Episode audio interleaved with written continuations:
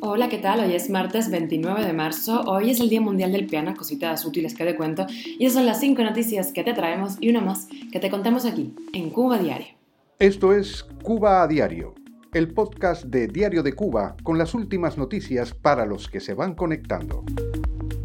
Y cuatro cubanos que viajaban presuntamente con visados de tránsito falsos tendrán que responder ante los tribunales en Colombia. El pelotero cubano José Abreu pide disculpas y abraza el proyecto de un equipo Cuba independiente. Las ventas de alimentos de Estados Unidos a Cuba aumentaron casi un 15% en enero de este año. Estados Unidos suspende la búsqueda de dos cubanos que salieron de la isla en una tabla de surf con motor.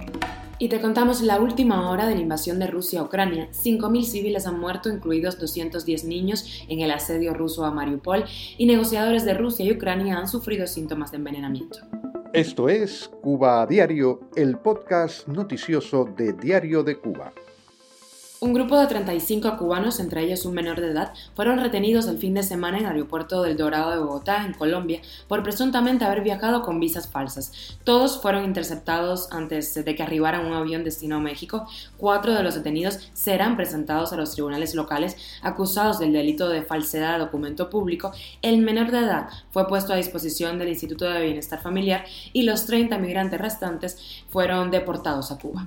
La Asociación de Peloteros Cubanos Profesionales informó que José Abreu, el primera base de los Medias Blancas de Chicago, rectificó su negativa a colaborar con la creación de un equipo cuba independiente con cubanos de fuera y dentro de la isla para asistir al clásico.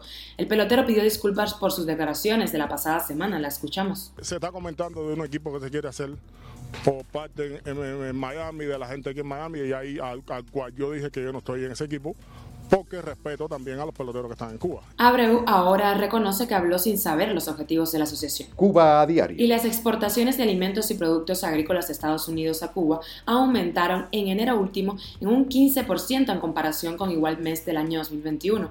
Así lo indicaron las estadísticas de Washington. Aunque la prensa oficial y las autoridades evitan mencionar estas cifras, los cubanos hablan de productos made in USA en los mercados de la isla. Cuba, que ocupa el puesto 75 entre los mercados de exportación de alimentos de Estados Unidos, compró a este país carne de pollo congelada, pulpa de madera, café en grano y semillas de frijol para siembra, así lo precisó el Consejo Comercial Cuba-Estados Unidos. Esos productos están autorizados, pese al embargo, en virtud de la Ley de Reforma de Sanciones Comerciales y Mejora de Exportaciones. Y la Guardia Costera de Estados Unidos anunció ayer que suspendió la búsqueda por el momento de dos cubanos que salieron de Cuba el pasado martes en una tabla de surf con motor en dirección a los Cayos de Florida.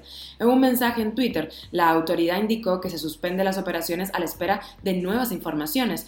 El suceso se produce después del rescate en aguas cercanas a Isla Morada, en los Cayos de la Florida, de Elian López, un entrenador cubano de buceo que atravesó el estrecho de la Florida en una tabla de windsurf, partiendo desde Varadero. Cuba a diario. Y viajamos a Ucrania y unas 5.000 personas han muerto en Mariupol durante el asedio ruso, incluidos 210 niños, así lo indicó el alcalde de esa ciudad de Ucrania. Fueron destruidas escuelas, jardines de infancia, hospitales y puntos militares. La cifra de fallecidos y heridos hasta el momento es inexacta. Por otra parte, se sabe que el oligarca ruso Roman Abramovich y dos negociadores de paz ucranianos sufrieron síntomas leves de envenenamiento tras una reunión en Kiev. El diario The Wall Street Journal reveló ayer que todos ellos participaron el pasado 3 de marzo en una ronda de negociaciones en Ucrania y que ese mismo día empezaron a encontrarse mal al llegar a su apartamento en Kiev, en la capital de Ucrania. El diario señala como presuntos responsables a, los seguidores de la línea dura del Kremlin que pretendían sabotear cualquier opción de llegar a un acuerdo de paz. Sin embargo, la agencia Reuters dijo que los servicios de inteligencia de Estados Unidos atribuyen los síntomas a factores medioambientales. Y llegamos a la extra, lo de la agresión de Will Smith eh, en los Oscar, además de haber sido carne de cañón para un montón de memes, ha abierto un debate sobre la violencia, el machismo y los límites del humor.